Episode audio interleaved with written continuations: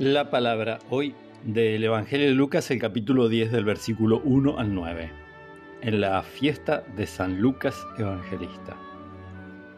El Señor designó a otros setenta y dos, además de los doce, y los envió de dos en dos para que lo precedieran en todas las ciudades y sitios donde él debía ir.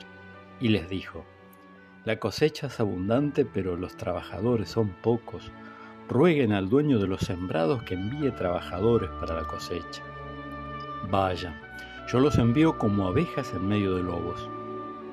No lleven dinero, ni alforja, ni calzado, y no se detengan a saludar a nadie por el camino. Al entrar en una casa digan primero que descienda la paz sobre esta casa. Y si hay allí alguien digno de recibirla, esa paz reposará sobre él. De lo contrario, volverá a ustedes permanezcan en esa misma casa comiendo y bebiendo de lo que haya porque el que trabaja merece su salario. No vayan de casa en casa. En las ciudades donde entren y sean recibidos, coman lo que les sirvan, sanen a sus enfermos y digan a la gente, el reino de Dios está cerca de ustedes.